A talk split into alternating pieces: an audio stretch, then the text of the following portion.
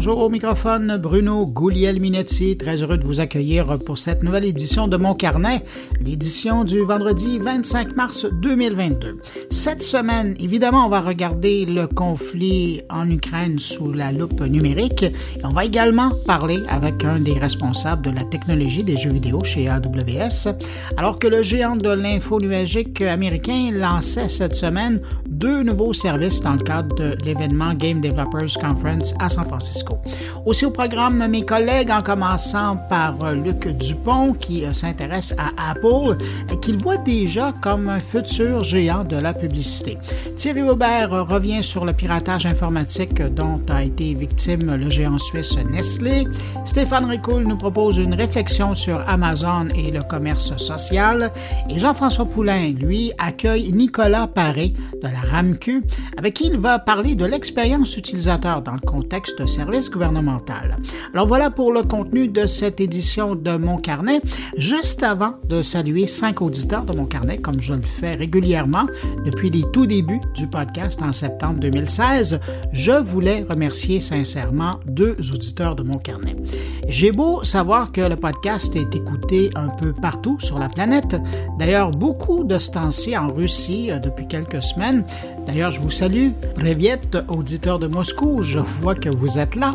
Euh, mais euh, là, mercredi, euh, j'ai vu deux fidèles auditeurs de mon carnet publier une photo de l'intérieur de leur voiture où on voit qu'ils écoutent le podcast sur le récepteur radio. On voit l'image de mon carnet.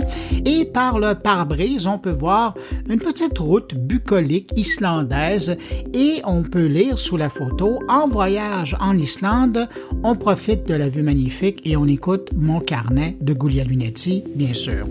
Alexandra Coutelet et Danny Dumont, merci.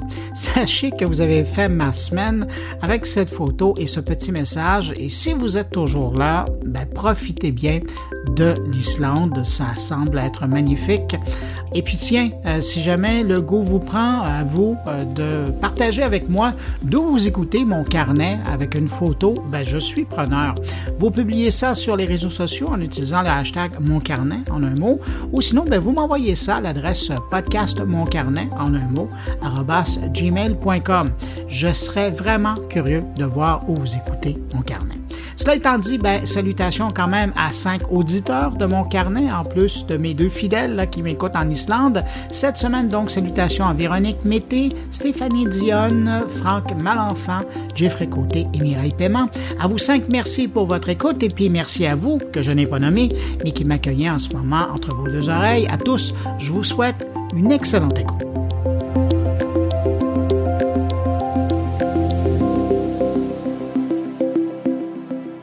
Déjà un mois que les Ukrainiens sont victimes de l'invasion russe.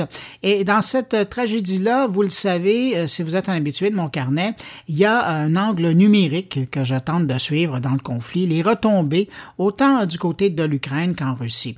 Euh, l'histoire numérique d'Ukraine cette semaine, c'est encore l'aide que Elon Musk donne à l'armée ukrainienne, mais aussi au gouvernement et à la population en général qui peut mettre la main sur les antennes et les décodeurs de Starlink. On peut dire que si les attaques des drones ukrainiens ont autant de succès, ben c'est grâce à la couverture satellite du service Internet d'Elon Musk et aux performances plutôt impressionnantes que son service offre sur le territoire ukrainien. L'appui de Musk est euh, constant avec des milliers de récepteurs et d'antennes qui arrivent encore sur le territoire de son entreprise et même certains pays européens ont embarqué dans le mouvement et approvisionnent l'Ukraine avec de l'équipement de Starlink. Une personne familière avec les efforts de Starlink en Ukraine sous le couvert de l'anonymat, affirmait cette semaine que déjà 5000 terminaux sont actifs dans le pays. Évidemment, ce n'est pas assez pour assurer l'accès Internet pour tout le pays, mais ça fait un bon système de dépannage qui est prêt lorsque les réseaux traditionnels ne fonctionnent plus. Autre histoire numérique intéressante qui provient de l'Ukraine cette semaine, euh, et euh, c'est quelque part d'ailleurs des retombées du confinement des deux dernières années. J'apprenais que parmi les 10 millions d'Ukrainiens qui ont maintenant quitté leur domicile pour trouver refuge ailleurs au pays ou ailleurs dans un autre pays, ben, il y a une grande majorité des jeunes qui sont en âge d'aller à l'école primaire ou secondaire qui poursuivent leur formation à distance avec leurs professeurs. Faut croire que le système d'enseignement partout à travers la planète a acquis un certain savoir-faire dans le domaine du euh, téléenseignement qui peut maintenant servir dans d'autres contextes.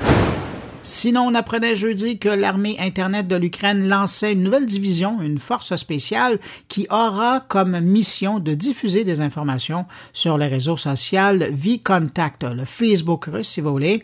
Et en ce sens, l'armée Internet ukrainienne est présentement en recrutement pour trouver des soldats numériques, peu importe leur situation géographique, pour assurer des opérations quotidiennes qui viseront à faire circuler l'information auprès des utilisateurs russes du réseau russe.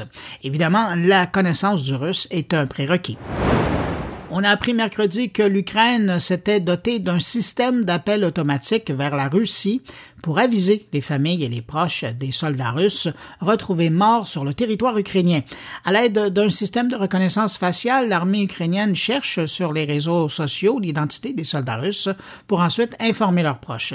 L'objectif de cette opération, bah, c'est de dissiper le mythe d'une opération spéciale, comme appelle euh, Poutine cette invasion de l'Ukraine, à laquelle aucun conscrit ne devrait avoir pris part et dans laquelle personne ne meurt selon toujours les affirmations du gouvernement russe à sa population. Eh bien, ça en est autrement et maintenant, le gouvernement ukrainien cherche tous les moyens pour le faire savoir aux Russes. Et je termine ces nouvelles concernant l'Ukraine avec cette info de l'éditeur de jeux vidéo Epic Games qui a réussi à amasser plus de 50 millions de dollars auprès de la communauté de joueurs de Fortnite. Et cette somme sera versée à quatre organisations, l'UNICEF, Direct Relief, l'Agence des Nations Unies pour les réfugiés et le Programme alimentaire mondial. Si vous avez donné, merci. Maintenant, du côté de l'envahisseur, cette semaine, on peut dire que Google était dans le viseur de Moscou hein, et son service Google News s'est vu bloqué sur le territoire russe. Le service fédéral russe de surveillance des communications, des technologies de l'information et des médias de masse a interdit Google News parce qu'il l'accuse de diffuser de fausses nouvelles sur le conflit en Ukraine. Et la prochaine cible du Kremlin pourrait bien être la plateforme YouTube elle-même, qu'on accuse de censurer l'information quand on ne l'accuse pas carrément d'activité terroriste. Plusieurs voix s'élèvent aujourd'hui en Russie pour fermer l'accès à YouTube ou du moins donner à la plateforme des mesures punitives. On va voir dans les jours qui viennent qu'est-ce qui va se passer. Aussi, euh, cette semaine, on a vu une course contre la montre euh, en Russie euh, par des dizaines de milliers de Russes qui se sont rués pour télécharger la version russe de l'encyclopédie en ligne Wikipédia. Selon la plateforme Kiwik qui permet le téléchargement d'une version locale, la version russe de l'encyclopédie aurait fait l'objet de plus de 105 000 téléchargements depuis le début du mois. C'est une augmentation, ça, de 4 000 comparativement à avant le début de la guerre en Ukraine et du resserrement des lois sur l'information en Russie. Et en passant, le gouvernement russe est en train justement de préparer sa propre encyclopédie en ligne, probablement pour s'assurer qu'elle va raconter sa version des faits. Une petite dernière euh, sur le front russe euh, qui euh, concerne une opération du groupe de hackers Anonymous. En début de semaine, ils ont lancé une opération contre les imprimantes en Russie. On parle ici d'une commande d'impression qui a été envoyée à des milliers d'imprimantes non sécurisées à travers la Russie pour ensuite faire imprimer des documents sur des imprimantes piratées avec un message qui disait aux Russes que Poutine, le Kremlin et les médias russes leur avaient menti au sujet de l'Ukraine. Anonymous rapportait que seulement dans les deux premières heures de son attaque, plus de 100 000 copies du document avaient été imprimées sur autant d'imprimantes. Et puis, mauvaise nouvelle pour les internautes du monde entier en marge du conflit. Aux États-Unis, il y a la CISA, ou au long la Cyber Security and Infrastructure Security Agency, et la section cybersécurité du FBI, qui viennent de tirer l'alerte. Selon eux, les systèmes d'authentification multifacteurs, ou si vous voulez, les systèmes à double authentification, ben, ça serait pas suffisant pour se protéger face aux pirates informatiques qui travaillent maintenant à la solde de la Russie. Il semble que de ces groupes, on peut penser notamment aux mercenaires numériques Conti, ont réussi à obtenir un accès au protocole d'authentification par défaut et exploitent maintenant une vulnérabilité pour se faufiler dans les réseaux et appareils de leur choix. Alors voilà ce qui fait le tour des euh, principales nouvelles du front numérique de la guerre d'Ukraine pour cette semaine.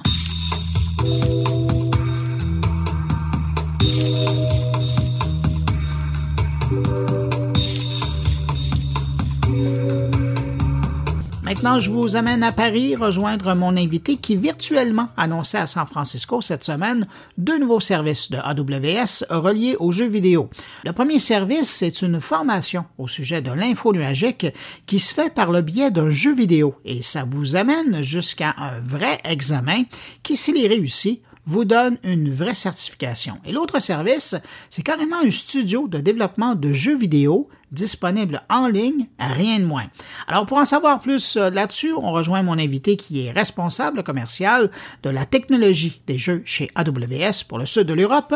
Bonjour Alexis Bonjour. Cette semaine, vous étiez euh, virtuellement à San Francisco pour présenter une conférence au Game Developers Conference. Effectivement, on a, on a un gros investissement au niveau de la Game Developer Conference euh, avec AWS, qui est un événement majeur euh, du jeu vidéo dans le monde euh, et dans lequel on a annoncé, j'imagine qu'on va en parler dans les, dans les minutes à venir, mais quatre, quatre sorties majeures plus un, un, investissement particulier dans le monde du, de la formation. Vous êtes probablement la bonne personne pour parler de la gamification de, la formation. Ben, avant d'aborder le thème en général, ben, justement, je veux parler de ce que vous faites. Vous lancez chez AWS une nouvelle formation qui est gratuite d'ailleurs, euh, qui s'appelle euh, Cloud Practitioner. Euh, j'aimerais ça que vous nous parliez de cette formation-là. Alors, c'est AWS Cloud Quest euh, dont vous faites référence, oui, tout à fait. Euh, effectivement, en fait, on est, on est, euh, Amazon a, fait un commitment, enfin un engagement de fournir 29 millions de, de, de, pardon, excusez-moi, d'entraîner, de former, voilà, 29 millions de personnes avec des, des cloud skills, donc de, la technologie cloud, d'ici 2025. Donc, c'était un, un, un, engagement qu'Amazon a pris de former gratuitement ces 29 millions de personnes, notamment du fait qu'on s'est rendu compte qu'il y avait un besoin de plus important de pouvoir accéder euh, à, ces, formations technologiques. Hein. notamment le, Covid-19 a beaucoup accéléré ça, mais il y a, d'autres facteurs. Et donc, on a euh, lancé, pour répondre à cette, euh, en tout cas, une des initiatives que l'on a lancées cette semaine pour répondre à cette demande, c'est AWS Cloud Quest, qui est une, donc un, un role-playing game, un, jeu de rôle, euh, où vous allez euh, incarner un personnage que vous allez pouvoir définir comme dans un jeu en fonction d'attributs euh, que vous pouvez définir. Et en fait, dans ce jeu-là, vous allez faire des quêtes. Il y en a une douzaine au lancement qui vont vous permettre de vous former à des technologies au travers de jeux, de puzzles, de quiz, de, différents modèles d'apprentissage dans l'objectif de se faire former et de se faire certifier aux technologies AWS et dont, dont lesquelles vous avez mentionné Cloud Practitioner, mais il y a aussi de la formation AIML, euh, donc euh, intelligence artificielle et machine learning, et également de la sécurité, de l'opération, tout un tas de, thématiques qu'on va retrouver dans les, dans, les, dans les skills, dans les compétences pour faire du cloud. Ça veut dire qu'après avoir joué, je dire, au jeu complet, donc à avoir acquis des compétences, il y a une certification, une vraie certification du jeu? Tout à fait. Alors, c'est pas le jeu qui vous certifie, vous avez la possibilité de vous inscrire euh, à des à des examens certifiants. Et donc, si vous passez l'examen avec le, bon niveau de score, vous obtenez une certification qui, est un tampon en quelque sorte, euh, qui vous certifie que, vous avez les compétences, euh, que, vous avez bien enregistré les compétences sur lesquelles vous avez été testé. Mais ça fait des années qu'AWS fait, euh, pour ses propres services, là on s'entend, ça fait euh, des années qu'AWS offre de la formation en ligne, que ce soit payant ou que ce soit gratuit, là, dépendamment des niveaux. Pourquoi à un moment donné, vous avez décidé de dire, ben, on va faire un jeu pour faire de la formation? Il y a plusieurs raisons. D'une part, on, Amazon, par rapport à l'engagement qu'on avait indiqué, euh, il faut pouvoir toucher un maximum de personnes pour former euh, autant de gens euh, d'ici d'ici 2025. et puis il faut aller là où là où les gens sont. Si vous voulez, il y a une aujourd'hui il y a un réel une réelle un réel appétit pour les jeux vidéo. C'est devenu un média très euh, euh, très important. Et nous on le voit d'ailleurs chez AWS Game Tech on a de plus en plus de clients qui créent des jeux. C'est plus réservé à une petite population de studios ou de développeurs. Ça devient massif. Et avec la, avec le Covid-19 qui nous a enfermés à la maison pendant quelques pendant quelques mois et puis la, la digitalisation de plus en plus importante de pas mal de processus les gens jouent aux jeux vidéo et ils ont envie d'apprendre non plus en en, que en lisant des bouquins ou euh, en assistant à des cours magistraux. Ils ont envie aussi d'avoir une, un accès euh, au knowledge, qui est au savoir, qui est, qui est qui est dans un format beaucoup plus interactif. et puis le, côté jeu vidéo permet aussi de le sens de l'accomplissement. Vous voyez, comme dans le gameplay, fait que quand on va progresser, ça va être ça, va être de plus en plus gratifiant et donc on va avoir envie de continuer pour pour, pour avancer. Tout à l'heure, au début de l'entrevue, vous parliez de quatre titres qui ont été lancés. Alors, je, je, me suis sûrement mal exprimé. Ce que je disais, c'est que, effectivement, on a lancé CloudQuest, qui est le, jeu pour la formation. Et à côté de ça, AWS a lancé quatre services, quatre euh, produits euh, dont l'objectif est d'aider les studios et les développeurs à développer plus facilement des jeux. Donc, on ne parle pas de jeux en tant que tel, mais des services qui permettent d'accélérer euh, leur développement. En fait, ce qu'on a, ce qu'on a, on a sorti, euh, euh, on a annoncé donc GameSpark, qui est un back-end de jeux vidéo manager. Donc, ça va vous permettre de pouvoir collecter des points, faire du chat, de l'authentification. C'est si vous voulez créer un jeu, c'est un outil de gestion du jeu. Exactement, pour gérer tout le, tout le squelette en fait de, de, de, du, jeu vidéo. on a également annoncé AWS for Games, qui est une, une plateforme dans laquelle vous allez pouvoir retrouver en fait des thématiques qui vont fournir en fait des solutions, donc un ensemble de solutions AWS pour euh, accéder à des fonctionnalités particulières. Donc, par exemple, enfin, il y a six thèmes principaux. Hein. On a euh, le, développement, ce qu'on appelle euh, game development, donc pour pouvoir créer des jeux avec une sorte de studio qui va être cloudifié avec du pipeline, du rendering. Donc, c'est des mots très techniques qui veulent dire et qui permettent en fait de faire du de la du processing d'image, par exemple, quand vous avez un, un, jeu en 3D, vous allez faire des dessins des personnages et puis il va falloir faire du rendering, donc vous allez mettre tout ça en 3D, ça demande beaucoup d'énergie informatique. Euh, ça, c'est des, des, des, des, fonctionnalités qu'on va qu'on a proposées. Et puis il y, en a d'autres, il y en a cinq, on reviendra dans le détail, je pense, mais euh, il y en a six en tout. Donc il y a Game Development in the, in the Cloud, il y a toutes les opérations, donc le back-end, les game servers pour pouvoir jouer en ligne, euh, le streaming, euh, l'analytics, le machine learning, euh, la sécurité si je l'ai pas déjà mentionné. et donc tout ça, en fait, on a, on a, on a, on a sorti un produit, donc AWS for Games, qui permet de se retrouver en cliquant dans ces thématiques et de pouvoir se servir assez rapidement de, de, de, solutions qu'on va pouvoir déployer.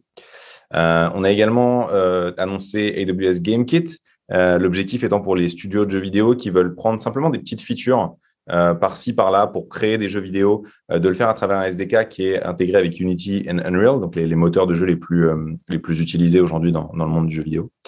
et puis finalement, on a aussi annoncé un quatrième service qui s'appelle Amazon Nimble Studios, qui est en fait un produit qu'on avait annoncé il y a quelques mois pour les médias. Donc si vous vouliez faire un un dessin animé à destination du cinéma, par exemple, vous aviez votre studio qui était déployé dans le cloud avec tous les outils qui vont bien, mais on l'a thématisé pour le jeu vidéo. Donc, vous allez retrouver la même chose. En quelques clics, vous allez pouvoir lancer euh, n'importe où que vous êtes dans le monde, un studio complet de développement de jeux vidéo dans le cloud euh, avec la capacité de dessiner des personnages, de les animer, etc., avec les outils qu'on va retrouver euh, les plus fréquemment dans les studios de jeux vidéo.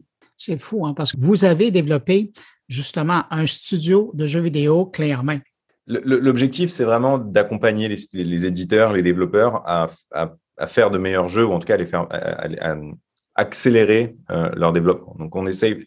Notre objectif, c'est vraiment de travailler avec tout le tissu euh, des, studios et des développeurs dans le monde entier, que ce soit au, Québec, au Canada ou, dans le monde entier. Moi, je m'occupe particulièrement de, la France, du Portugal et de l'Espagne. Euh, ce, qui nous demande souvent, c'est OK, nous, ce qu'on veut faire, c'est un jeu, on veut se concentrer sur le fun, on veut se concentrer sur l'expérience de jeu, sur le gameplay, euh, construire des mécaniques de game server pour permettre aux gens de jouer en multijoueur ou accélérer le réseau pour que ça marche bien sans qu'il y ait de problème. C'est pas là où ils ont envie de passer leur temps. Et donc, nous, c'est ce qu'on fait. On, prend ce,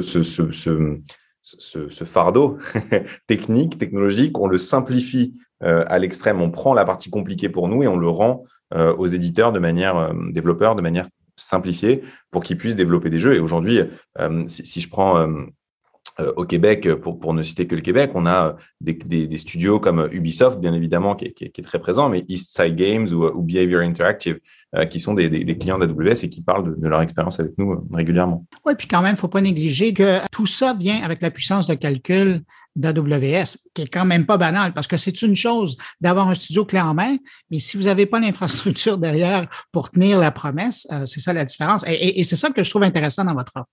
Complètement. Et puis le, jeu vidéo, par rapport à ce que vous dites, c'est très pertinent parce que le, jeu vidéo est particulièrement un domaine événementiel. C'est-à-dire que au lancement d'un jeu, vous allez avoir des milliers, si ce n'est des dizaines de milliers, voire des millions de personnes qui vont se connecter simultanément. Et puis quelques jours, quelques semaines, quelques mois après, le jeu est, beaucoup plus calme. Il, va, il va se consolider autour d'une communauté de joueurs, mais il va y avoir moins de, de, de, de nécessité de pic. Et donc, au-delà du fait d'être capable de tenir cette capacité de scaling, qui est, vraiment la force d'AWS et ce qu'on essaye de faire avec nos clients, euh, c'est aussi une question économique. Euh, les clients ne peuvent pas investir des millions ou des milliards de dollars dans des machines qui vont leur servir pendant deux semaines. Vous voyez ce que je veux dire? Et donc on est, on est, euh, on, s'efforce à, à, accompagner nos clients pour, pour justement être capable de tenir ces pics de charge là, comme le fait Fortnite avec nous, comme le fait Ubisoft avec nous, comme le fait Behavior, je l'ai mentionné, mais également Sony, Nintendo et bien d'autres.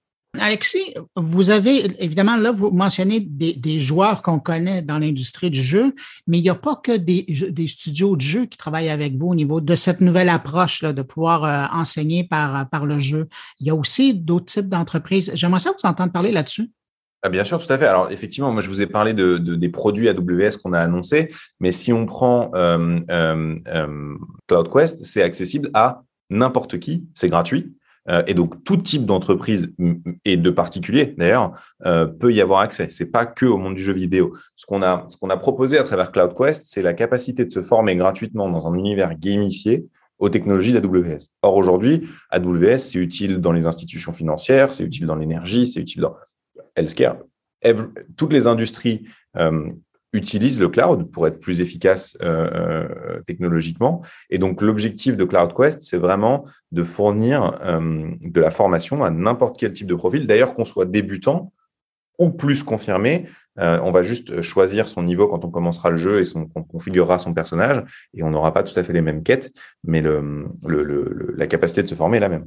Ben écoutez, Alexis merci infiniment pour euh, cette euh, présentation de la nouvelle offre d'AWS. Et puis, euh, pour les gens qui seraient intéressés à en savoir un peu plus, vous vous rendez sur moncarnet.com, sur la fiche de l'émission, vous allez trouver un lien pour aller donc découvrir cette nouvelle solution de AWS CloudQuest notamment. Alors, ben, écoutez, je vous remercie d'avoir été là. Félicitations pour la conférence cette semaine. Et puis, ben, bonne suite, puis bon jeu. Merci beaucoup, Bruno. À bientôt. Au revoir. Alexis Dahan, à qui on parlait, est responsable commercial de la technologie des jeux pour AWS pour le sud de l'Europe.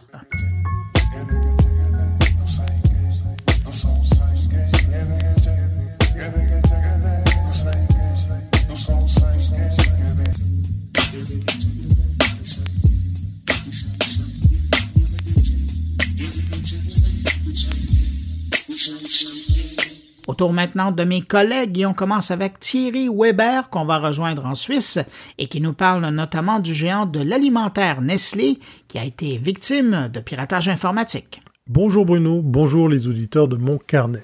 La grande entreprise suisse Nestlé prend cher avec cette soi-disant attaque informatique.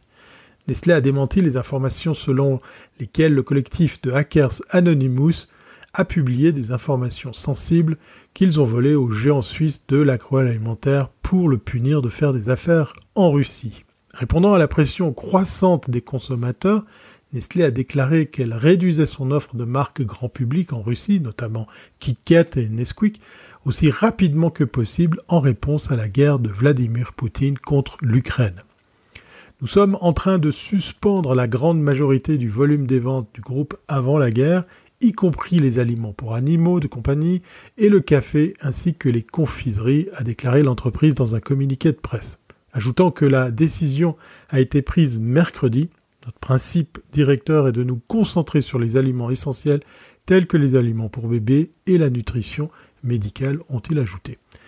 Nestlé a ajouté qu'elle ne prévoyait pas de faire de bénéfices ni de payer des impôts connexes dans un avenir prévisible en Russie, deux exigences clés formulées par les critiques. Si elle devait effectivement enregistrer des bénéfices, elle a déclaré qu'ils seraient reversés à des organisations d'aide humanitaire.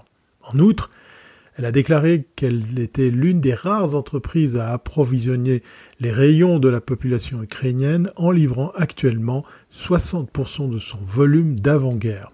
La société a fait l'objet de vives critiques pour ses activités en Russie, le président ukrainien Volodymyr Zelensky l'ayant montré du doigt dans un discours prononcé devant des manifestants samedi à Berne, dans la capitale suisse.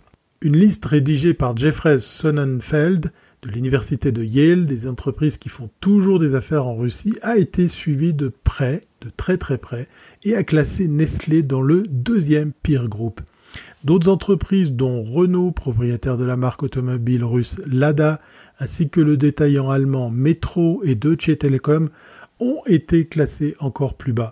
Nestlé, le plus grand groupe alimentaire du monde en termes de capitalisation boursière, a également démenti les récentes informations d'Anonymous selon lesquelles ils auraient réussi à s'emparer de plus de 10 gigaoctets de données, dont des mots de passe et des courriels. Le collectif de pirates informatiques a déclaré que seul un échantillon de ces données avait été publié avec des informations sur plus de 50 000 clients professionnels de Nestlé. Anonymous, qui a publié dimanche une liste d'entreprises qu'il visait et qui avait 48 heures pour se retirer de Russie, a déclaré que le piratage présumé de Nestlé était une mesure de représailles pour avoir continué à faire des affaires dans le pays de Poutine. Cependant, selon une analyse menée par Nestlé, les données concernées avaient déjà été publiées le mois dernier de manière accidentelle par l'entreprise elle-même. Un comble et un mauvais point pour la société suisse qui, comme beaucoup de grands groupes, a décidé il y a quelques années de délocaliser beaucoup de ses services vitaux et sensibles à l'étranger. Il s'agit d'un cas datant de février de cette année lorsque certaines données de tests aléatoires et essentiellement publiques de nature inter-entreprises ont été rendues accessibles involontairement en ligne pendant une courte période. Nous avons rapidement enquêté et aucune autre action n'a été jugée nécessaire, a déclaré la firme helvétique, ajoutant que la cybersécurité était l'une de ses principales priorités. Le piratage est devenu une menace familière pour les entreprises. Selon Cybersecurity Ventures, le coût économique mondial de la cybercriminalité passera de 3 000 milliards de dollars en 2015 à 10 500 milliards de dollars par an d'ici 2025. En règle générale, les vols de données peuvent causer des maux de tête, mais ne présentent pas souvent de risques aigus pour les entreprises par rapport, par exemple, à ce qu'il faut parfois des semaines pour dérober des informations exploitables. Néanmoins, l'une des entreprises visées par les Anonymous, le fabricant japonais de pneus Bridgestone, a choisi de ne pas prendre de risques. Son canal officiel a contacté les Anonymous pour leur indiquer qu'ils avaient déjà suspendu leurs activités dans le pays et les a dirigés vers un site web. Nous attendons des autres entreprises qu'elles agissent comme vous, a répondu Anonymous. Allez, portez-vous bien et à très bientôt si c'est pas avant.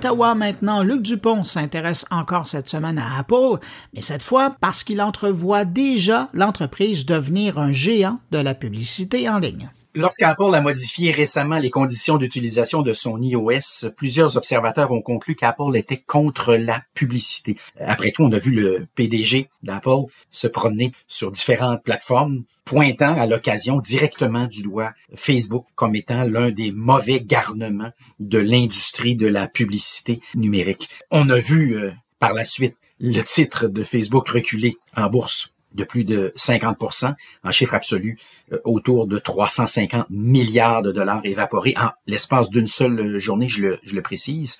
Euh, c'était consécutif évidemment au ralentissement des ventes de euh, Facebook, un phénomène similaire du côté de Snap, quoique dans ce cas-ci, on avait préparé à l'avance les investisseurs et on avait surtout développé une stratégie en lien avec cette soudaine impossibilité ou difficulté à tout le moins de vendre de la publicité en fonction des déplacements ou des profils respectifs de chacun des utilisateurs des téléphones Apple. Officiellement, on parle d'ailleurs sur le plan technique, là, officiellement, 62% des propriétaires de téléphones auraient choisi de ne plus être suivis.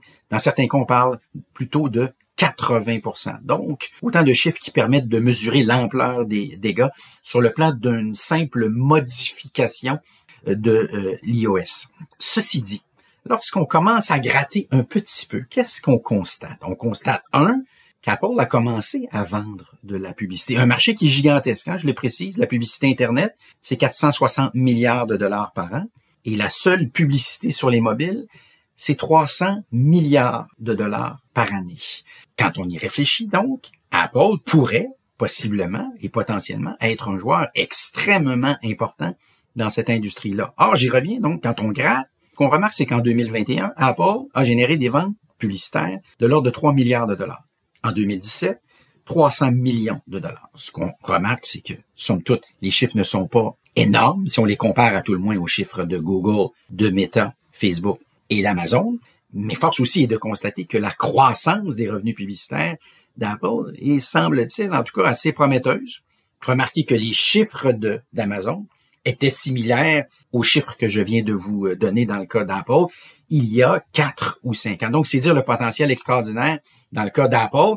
Euh, donc, j'y reviens, des revenus, somme toute, pas si mal, en tout cas certainement très prometteurs, ce qui fait dire à certains observateurs qu'en 2023-2024, on pourrait, dans le cas d'Apple, vendre entre 7 et 10 milliards de publicités et les chiffres les plus optimistes parlent en 2025 de 20 milliards de dollars, ce qui représenterait soudainement autour de 9% des revenus totaux d'Apple, donc un chiffre qui est certainement significatif. Vous vous posez probablement la question depuis le début, mais où est la pub sur, sur Apple? Je la vois pas. Où est-elle? Un, je vous rappelle que vous n'avez jamais été exposé à autant de publicité euh, dans votre existence.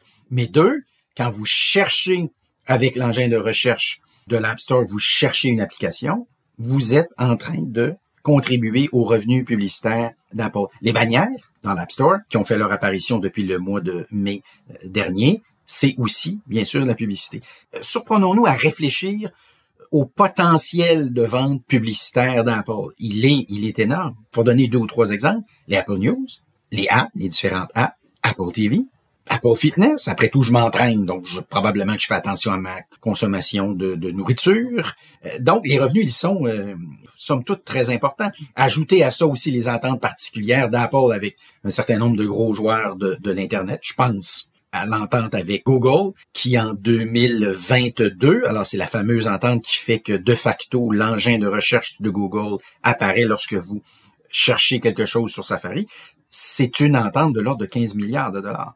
Et on pense que l'an prochain, cette entente-là pourrait passer à 20 milliards de dollars par année. Et dans ce cas-ci, Google est un peu coincé parce qu'on sait que Microsoft et son Bing seraient très intéressés à signer une entente similaire si elle devenait soudainement chose, possible. Donc, les revenus publicitaires potentiels d'Apple, ils, ils peuvent être extraordinairement importants. En d'autres mots, ces fameuses conditions d'utilisation, soit elles sont nobles, mais est-ce qu'après tout, Apple voulait simplement protéger notre vie privée ou protéger la vie des utilisateurs? Est-ce qu'Apple n'avait pas une autre idée derrière la tête? C'est en tout cas, à la lumière de ces données-là, une question qu'on peut certainement se poser.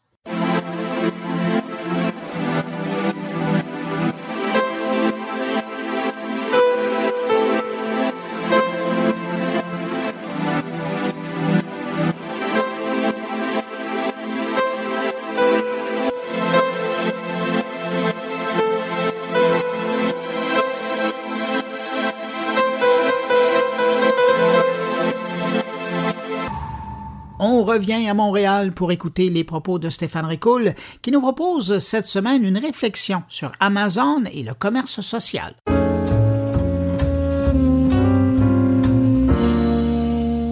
Si je vous dis Amazon Spark, est-ce que ça vous rappelle quelque chose? Probablement pas. Amazon Scoot Pas plus. Peut-être que le hashtag Fundit on Amazon vous allume une lumière. Depuis 2017, Amazon se cherche un peu devant l'essor du commerce social et ne semble pas trouver la bonne recette lui convenant. Dernier essai de l'entreprise, fin 2019, Amazon lançait Amazon Post à la Instagram-ish, permettant aux marques présentes sur sa plateforme de gérer un flux social de photos affichées en bas d'une page produit. Encore une fois, les résultats sont mitigés, avec néanmoins une traction en termes de nombre d'impressions qui peut parfois atteindre le niveau des meilleures publications sur Instagram. Un signe comme quoi Amazon n'a pas encore trouvé son X en la matière, mais sur la bonne voie de la diversification. Mais surtout un signe comme quoi le commerce social prend de plus en plus d'ampleur. Je ne sais pas pour vous, Mais moi, ça me fait penser à Google, quand il cherchait désespérément à rentrer dans le marché des réseaux sociaux avec des essais-erreurs, se soldant par le dernier des deux en ce qui concerne Google ⁇ Comme quoi, géant ou pas géant, parfois la gestion de l'innovation ne semble pas une sinécure. Si Instagram y arrive avec Instagram Shop, TikTok essaie avec succès, semble-t-il, à travers son programme d'achat, et que Facebook et WhatsApp déploient des fonctionnalités de magasins d'applications, Amazon n'a pas d'autre choix que d'y arriver, étant donné qu'une grande partie de la logique en arrière de sa croissance phénoménale repose sur la facilité et surtout l'efficacité envers l'expérience client. Alors Amazon fait-il actuellement face à son do or die?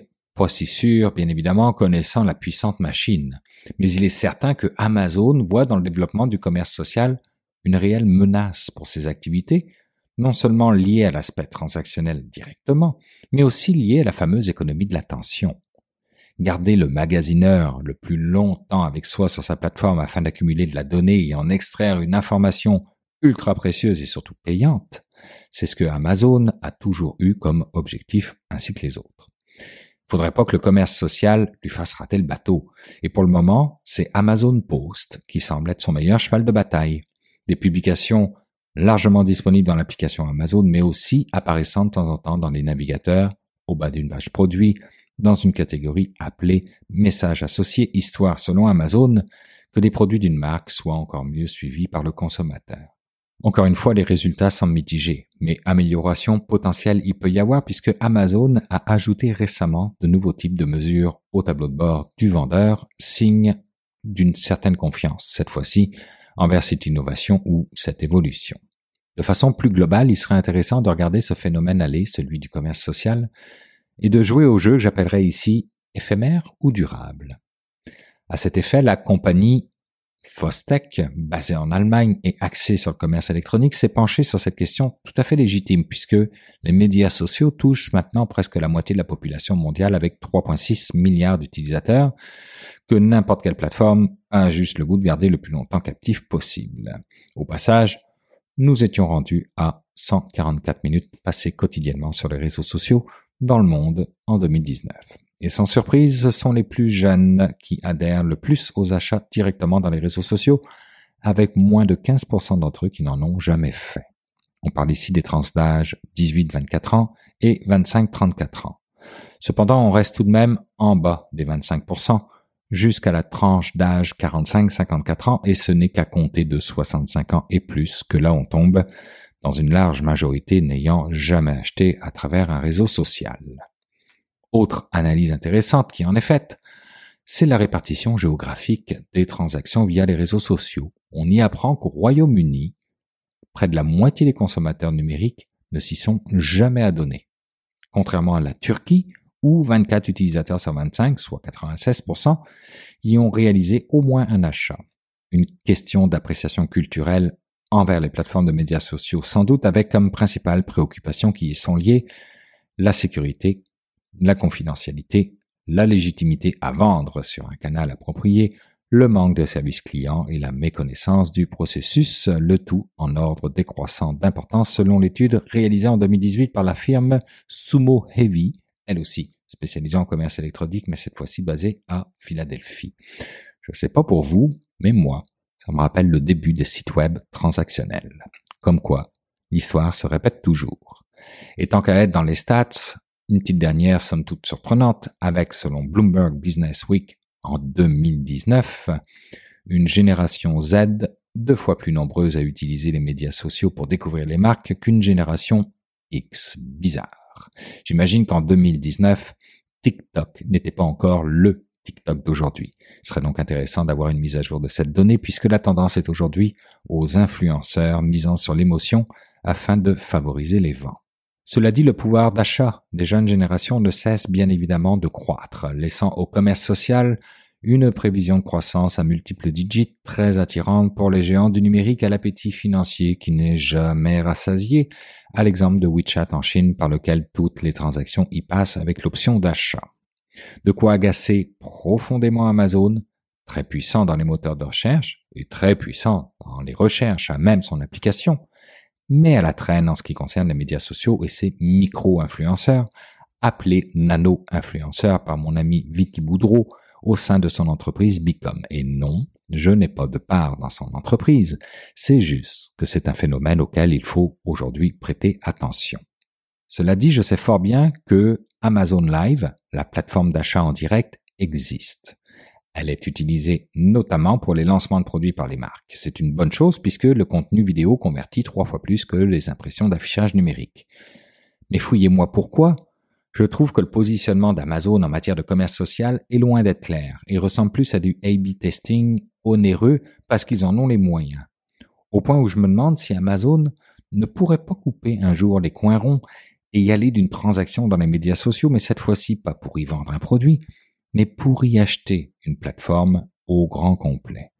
Alors la question qui demeure est, oui, ok, mais quelle plateforme?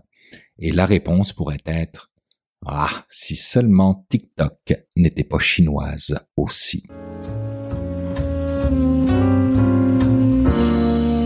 C'est maintenant le temps de rejoindre mon ami Jean-François Poulain, puis on se donne un go swing pour aller le rejoindre jusqu'en République dominicaine. Salut Jean-François. Bonjour Bruno. Euh, Jean-François, cette semaine, tu nous parles de la RAMQ et euh, d'une nouvelle euh, unité qui s'intéresse à l'expérience client. Exactement. En fait, j'interview je, Nicolas Paris cette semaine de la RAMQ, qui est le UX, designer UX là-bas. Et parce que c'est, il va faire une conférence dans le cadre de la semaine du numérique au début avril. Et donc, en fait, il veut inspirer d'autres lignes du gouvernement, si on veut, parce qu'effectivement, depuis trois ans, la RAMQ a pris la peine de créer une nouvelle direction de la planification de la qualité et de l'expérience client.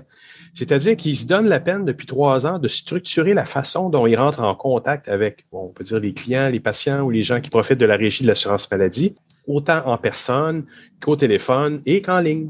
Et il nous fait part de plein de choses que Nicolas, que Nicolas Paris, qu'il fait dans le cadre de son emploi là-bas. Et ils sont en train vraiment de mettre en place des pratiques UX de A à Z. Et tout ça ben, pour améliorer la relation avec leurs clients. Exactement. Puis même qui m'a dit qu'il voulait aller plus loin et de prendre la chance de, de convaincre la RAMQ d'aller vers de l'expérimentation. Au lieu de prendre six mois, un an pour livrer des gros modules de, de, de nouvelles fonctionnalités, il voulait essayer de dire, on va les faire plus petites, les essayer avec la collaboration du public pour voir si ça fonctionne et l'améliorer à partir de ça. Ce que je trouve vraiment révolutionnaire parce que c'est pas la mentalité normalement euh, dans les officines gouvernementales. On y va un peu plus, de façon un peu plus sécuritaire parce qu'on se dit, si on lance quelque chose, il faut que ce soit infaillible. Et là, on propose quelque chose qui serait peut-être un peu plus itératif. Pourquoi pas? Ah ben, ça va être intéressant. Donc, on écoute à l'instant cette entrevue-là. Et puis, euh, ben, je te remercie pour la rencontre. Ça va vraiment faire réfléchir euh, quelques fonctionnaires qui nous écoutent. Je sais qu'ils sont nombreux à Québec à nous écouter et aussi à Ottawa. Et puis, euh, ben, quant à nous, on se retrouve la semaine prochaine. Et toi, tu es en tournée là, internationale en train d'aller voir tes clients dans le Sud. La semaine prochaine, on te retrouve au Bahamas, si mes informations sont bonnes. Et si la ligne est bonne, on se reparle la semaine prochaine. Excellent. Ben, bon séjour dans le Sud et puis euh, ben, on écoute euh, à l'instant ton entrevue. Merci Jean-François. Merci Bruno. J'ai commencé comme webmaster parce qu'encore là, l'UX, euh, il y a huit ans, c'était pas très connu au gouvernement, fait qu'on essayait de rentrer par d'autres portes, puis c'était la porte commune, souvent le, web, le graphisme. J'ai commencé comme ça, puis après ça, là, j'ai rencontré des gestionnaires ou des la gestion qui connaissait ce que l'importance du UX, puis qu'on le, poste s'est transformé, puis j'ai pu faire valoir un peu mes compétences. Et puis là, dans le fond, j'avais j'ai plus travaillé comme UX designer pendant trois ans, plus officiellement. Puis après ça, mon, mon, mon titre virait un peu plus en, UX, mais sur le plan de l'architecture. Donc la vision, euh, l'organisation des systèmes, puis comment au travers euh, tous les systèmes, ben, on peut assurer une, une cohérence dans, dans, dans, l'expérience utilisateur. C'est le fun d'entendre que, que le gouvernement se donne, ou des, instances par-gouvernementales se donnent cette mission-là de faire des parcours utilisateurs, de mettre de la valeur sur l'expérience utilisateur aussi. Puis là, toi, tu l'as connu à la dure. Tu as, construit ça littéralement avec tes collègues de la RAMQ. Ce que je trouve intéressant aussi, c'est que tu dis que tu as quelqu'un qui te défend. Tu as vraiment as comme quelqu'un haut placé qui dit « moi, j'y crois ». C'est assez essentiel, ça aussi. Là. Oui.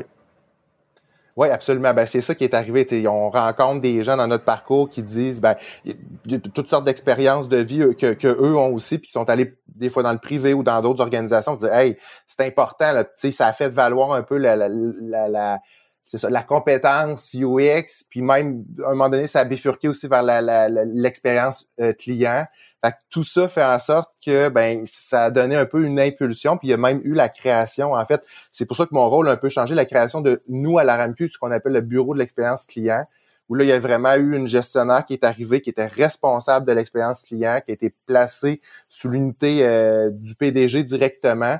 Puis là, ben, nous, on s'est joint à l'équipe, à l'équipe nouvelle. on a formé en fait l'équipe du bureau euh, de l'expérience client. Donc, il y, a, la dimension expérience client, mais il y a la dimension expérience utilisateur à même ce bureau-là. C'est très cool. Donc, ça a dû, ça a dû créer un changement assez important là, à, la RAMQ parce que quand même, un bureau d'expérience client dans un département comme ça ou dans un ministère, ça a dû faire une belle différence quand même au niveau de l'expérience. Puis est-ce que ce bureau d'expérience client-là, il est plus que juste pour le numérique? Ça va aussi dans les, les, les points de contact avec les Ah oui, absolument. Ben, c'est ça. Dans le fond, de base, le bureau d'expérience client, c'est sur à tous les niveaux. Donc, sur le plan téléphonique, sur le plan euh, de, le numérique. C'est vraiment, puis c'est dans la dans le fond, le but de, l'objet, ben, le but, un des buts du bureau, c'est de faire valoir la voix du client en toutes circonstances. Donc, en gros, c'est ça. Mais maintenant, moi, c'est plus la dimension numérique. Mais comme je suis près de l'équipe, ben souvent, on, on s'entend que de plus en plus, comme il y a des transformations numériques, puis tous les services deviennent numériques, ben, l'expérience client est grandement influencée par l'expérience utilisateur aussi. Là. Fait que tout ça s'interrelie. Puis euh, la chance qu'on a, c'est que dans la, la, la, voie du client, la mesure les sondages, où euh, ben, on est près des données. Fait que ça, c'est un, gros avantage aussi. Là. Puis on essaie de, le faire valoir, de, pousser la chose encore plus parce que ça fait comme pas très longtemps non plus, ça fait deux ans et demi, trois ans. Là. Fait que c'est encore à, implanter puis dire hey, on est là, nous, à la RAMQ, on existe, on a des données, euh, puis comment on fait valoir les données, comment on, on fait valoir les idées qui sortent là-dedans. Par exemple, des fois, il y a un commentaire qui peut être positif, négatif. Ben, c'est pas parce qu'il y en a un qui est positif qui représente l'ensemble, c'est pas qu'il y en a un qui est négatif qui représente l'ensemble non plus. On essaie de, de voir, de trouver des méthodologies pour faire ressortir les, bonnes idées. Euh, c'est un peu ça qu'on qu'on met en place aussi actuellement.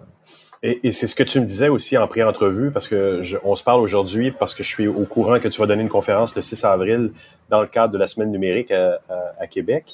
Et tu disais vouloir être une inspiration à travers ta conférence, justement peut-être pour d'autres niveaux de gouvernement qui n'appliquent pas nécessairement ça directement, ou même pour des organisations en général. De quoi tu de quoi tu voulais parler un peu là, dans, dans la conférence? Tu m'as parlé de projets, des projets dans lesquels qui ont évolué un peu sous cette méthodologie-là. Est-ce que tu peux m'en parler un peu? Oui, ben en fait, c'est ça. L'idée de la conférence que je voulais faire, c'était euh, de présenter des projets qui ont euh, été bon, qui sont qui sont une réussite, en tout cas, euh, qui, qui ont bien implanté la, la, la, méthodologie UX ou toutes les méthodes qu'on connaît à l'expérience utilisateur par exemple, le projet Carnet Santé Québec, là, où euh, on peut consulter là, nos médicaments, nos rapports d'imagerie, euh, consulter les actes qui ont été facturés par les médecins dans notre dossier, etc. Euh, donc, il y a le gros projet qui a eu lieu. puis en fait, le Carnet Santé, ça fait environ trois ans. Puis là, on est un peu dans la, le questionnement pour la, une vision, c'est d'aller plus loin, d'ajouter certaines fonctionnalités. Euh, donc, c'est un des projets que je veux que je veux présenter, comment on a fait, qu'est-ce qu'on a fait pour euh, certaines sections dans le carnet santé, en fait. Il y a aussi un autre projet euh, qui est le, le, remboursement pour les lunettes ou les verres de contact d'un enfant. c'est un nouveau programme que le gouvernement a lancé il y a environ deux ans. puis il y a beaucoup de choses qui ont changé. en fait, il y a beaucoup de choses que le UX étant implanté dès les débuts des discussions, qu'on était capable d'apporter dans le, dans le projet, même dans la rédaction quasiment du, euh, ben, pas du pas de la loi, là, mais du, programme en tant que tel, euh, sur certains termes, pour venir les apporter dans l'interface ou dans l'expérience globale, parce qu'on était impliqué au bon moment. Donc, il y a ce projet-là aussi que, que je veux euh, mettre présenter, en fait. puis, il y a aussi la, on, a aussi récemment, en fait, euh, la RAMQ a lancé un nouveau site, une nouvelle version de son site Internet. Puis on a intégré dans ce site Internet-là une euh, la, mesure en continu, en fait. Donc, de façon, euh, tu sais, c'est ça, continu, ben, il y a des sondages, il y a de la rétroaction possible partout. donc, je veux expliquer un peu comment on l'a fait, puis après ça, comment ça fonctionne, c'est comment on analyse les commentaires, comment on peut classer ça, Euh, vous avez, vous avez carrément mis en place quoi, un indicateur de rendement de l'expérience utilisateur? À travers cette mesure particulièrement encore, mais de l'expérience client par contre. Oui, on est en train, dans la mesure de performance de l'expérience client, euh, on, on, est en train d'avoir de, de, des échelles, comment on mesure les initiatives, comment on mesure les, les commentaires, qu'est-ce qu'on classe avec le, le, le CSAT, euh, il y, a toutes sortes de, de trucs qui, qui, qui, qui vont là-dedans, en lien justement avec la rétroaction en continu, puis les, les commentaires qu'on obtient là, des gens sur le site Internet, mais aussi dans euh, les services en ligne, la RAMQ, qui soient euh, plus anciens ou nouveaux. On a été capable aussi d'intégrer des, euh, ça, la, la, la, rétro, en tout cas, des, des, options de rétroaction en continu partout pour enfin recueillir la voix des clients, puis ça, de, de, de, baser ça sur des, euh, des, des, des, des, standards reconnus, mais aussi pouvoir obtenir les commentaires directs là, directement des gens. C'est fantastique, c'est vraiment très précurseur. C'est le genre de choses qu'on voit très rarement d'être capable d'amener une forme de mesurabilité des initiatives qu'on a mis en place. Je l'ai pas vu souvent encore. Non, ben en fait, c'est ça. C'est un des points forts de la RAMQ. Maintenant, c'est une fois qu'on a toute cette donnée-là, ben qu'est-ce qu'on a, comment on l'utilise, puis comment on la fait monter, comment on, on présente ça à la gestion, qu'est-ce qu'on fait par rapport à qu'est-ce qu'on fait pas il y a encore des discussions là-dessus, puis tu sais, ça reste que c'est ça, c'est de trouver la bonne méthode, mais oui, absolument, euh, à la, au gouvernement en tout cas, euh, c'est assez précurseur. C'est un des... Très euh, précurseur. Oui, ouais, très précurseur. Mais le gouvernement et même dans l'industrie privée, d'avoir accès à des données, d'être capable de les utiliser, parce que le problème dans nos domaines, dans le domaine du numérique, parfois, c'est qu'on fait un projet, puis on considère démarrer, mais on s'en occupe plus. Exact. C'est pas ce que vous faites, vous vous, vous, surveillez en continu. Là. Ben vraiment, ben c'est ça, c'est ça notre notre euh, effectivement, c'est ça notre valeur ajoutée, c'est que maintenant, depuis que le bureau existe, là les nouveaux projets on les suit, puis là on sort la donnée, puis on la fait valoir cette donnée là, puis en disant ben regardez là, ah, le, le, le, taux a baissé, ben qu'est-ce qu'est-ce qu'on peut améliorer pour que ou qu'est-ce qui se passe, tu sais, qu'on est capable d'avoir certains diagnostics comme ça pour essayer d'ajuster les choses. Mais tu sais, c'est encore, euh, c'est encore embryonnaire tout ça, mais quand même, il y, a, cet, esprit-là dans, le travail sur, lequel euh, en fait, dans ce que je fais comme travail actuellement, c'est sûr. Il y a des axes qui s'en viennent dans le futur, que vous, il y a des choses sur lesquelles vous n'êtes pas encore parfait, mais que vous voulez améliorer aussi à la RAMQ? Ben, une des choses qui, moi, me tient à cœur puis que j'essaie de mettre en place, en fait, c'est, on va prendre l'exemple du carnet santé. Souvent, on veut euh, euh, mettre des, euh, des nouvelles fonctionnalités, des initiatives, puis là, on essaie de, de, de se poser mille et une questions, puis là, on fait des démarches, puis là, on essaie de trouver la solution parfaite. Alors, puis quand on arrive en ligne pour raison, ben la, X raison, ben la, solution parfaite, ben elle fonctionne pas, il y a des bugs, etc. L'idée, c'est de dire, ben faisons un peu comme euh, plusieurs organisations le font, ben lançons des, une version bêta, si on veut, ou un, programme où les gens vont pouvoir s'inscrire, puis dire, ben moi, j'accepte de vivre avec les conséquences que ça c'est pas parfait, mais je vais vous donner mon avis sur euh, sur, sur les nouvelles fonctionnalités. Mais excuse-moi, mais c'est gros comme idée parce que dans les instances euh, gouvernemental, en général, on veut jouer safe, on veut la perfection dès le départ, mais de se permettre ce genre de choses-là, j'ai l'impression qu'il y a une impression parfois à l'interne des grandes instances gouvernementales qu'on peut pas faillir, on peut pas se tromper. Mais ce que tu proposes là, c'est mieux même. On se trompe, mais on dit qu'on est en train peut-être de se tromper, mais on veut votre avis. C'est quand même assez fort. Là. Exact. Ben c'est ça. Ben ça, c'est un, un, un, pas de plus, si on veut, là, dans, dans, dans l'éventualité des choses, mais, mais c'est quelque chose qui me tient à cœur, puis c'est quelque chose que j'essaie de, de, de, de pousser. Puis c'est là où un peu l'expérience utilisateur a un impact dans l'organisation de dire, ben, tu essayons-le, on va voir qu'est-ce que ça va donner, puis on n'a rien à perdre. Puis justement, si on a des gens qui disent, ben, moi, j'entre dans, ton programme, puis je, suis conscient là, que, c'est pas parfait, mais je, veux t'en livrer la valeur. Puis en plus, le gouvernement, on a tous, tout le monde est impliqué, puis on a toute une... Pas, tous, mais en tout cas, tu sais, on, aime, en fait, on, est appelé à faire des commentaires, puis tu sais, on le fait de façon ouverte. On, le sait, on fait plusieurs de euh, plusieurs entrevues avec des, des, citoyens, puis les gens nous sont très très euh, très ouverts, ils nous partagent plein de choses, puis ils n'ont pas de fermeture le gouvernement, c'est tout le monde, en fait. C'est ça que je veux dire. Fait que dans cet esprit-là, il y a personne qui dit, ben moi, je veux pas le dire, là, tu sais. C'est vraiment l'idée que, en, ouvrons une porte pour dire, on met des fonctionnalités rapidement, puis on peut les tester plus rapidement, réagir rapidement, puis après ça, si on voit que ça fonctionne, ben là, on l'envoie en, en, version publique, mais on n'a pas attendu trop longtemps à travailler sur un projet, un programme qui finalement euh, il y a des bugs ou qui est pas parfait euh, dès le départ puis qu'on attendait là, tu sais. Fait que, livrons de la valeur plus rapidement. C'est un beau combat, ça, ça va faire école dans bien des instances du gouvernement. Si tu réussis à faire ça, ça va être, euh, on va s'en reparler, on va s'en refaire un podcast juste pour ça. ça serait cool. Nicolas, j'aimerais te remercier beaucoup pour cette entrevue, puis on se revoit à la semaine du numérique euh, pour ta conférence qui va être le 6 avril. Oui, absolument, super au plaisir. Merci beaucoup. Bien voilà, c'est ainsi que se termine cette édition de Mon Carnet. Merci à nos invités, merci à Thierry Weber, Luc Dupont, Stéphane Ricoul et Jean-François Poulain d'avoir été là cette semaine.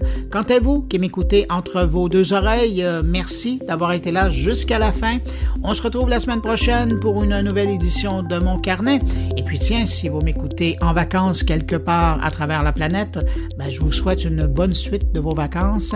Et si vous travaillez, ben, bon travail. Et à je vous dis au revoir et surtout, portez-vous bien.